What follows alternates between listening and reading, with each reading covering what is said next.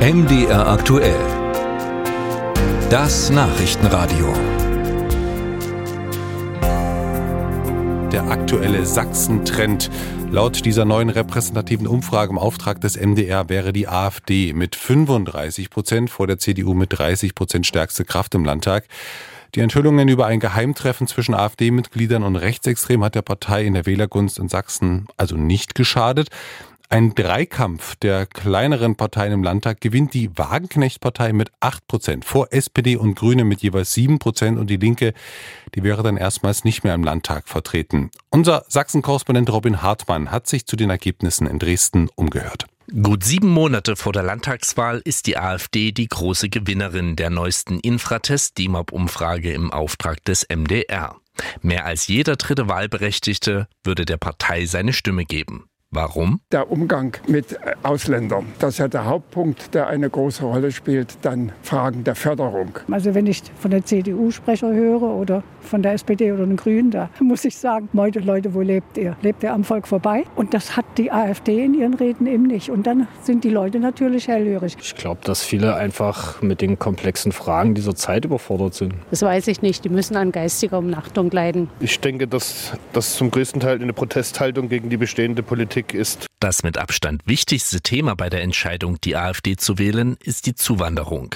64 Prozent gaben das an. Nur noch halb so viele würden die AfD wegen wirtschaftlicher Themen wählen. Fast die Hälfte der Befragten hält die AfD für rechtsextrem.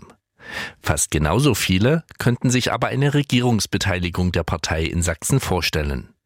Trotz der guten Zahlen für die AfD würde es für die aktuelle Regierungskoalition aus CDU, Grünen und SPD eine Mehrheit im Landtag geben.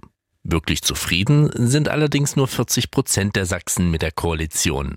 Ministerpräsident Michael Kretschmer bekommt allerdings von der Mehrheit der Befragten Zustimmung. Den würde ich sofort wählen. Also ein Wechsel wäre für mich natürlich gern links immer lieber. Aber wenn wir nach den Umfragewerten gehen, dann schon eher ja, dass er weitermacht. Ich denke, dass er sich häufig in vielen Themen auf Seite der Sachsen stellt. Wir haben keinen besseren Politiker in Sachsen als den Kretschmer. Der Kretschmer muss unbedingt wieder Ministerpräsident werden. Das ist so ein bisschen wie der Herr Lindner. So Hauptsache, ich habe dort meinen Posten und ich kann mich irgendwie profilieren. Also Herr Kretschmer, der ist für mich so ein bisschen, naja, negativ behaftet. Er ist ein bisschen kontrovers. Er sagt seine Meinung auch vielleicht gegen die Richtung in Berlin. Zuspruch erhält auch die neue Partei von Sarah Wagenknecht.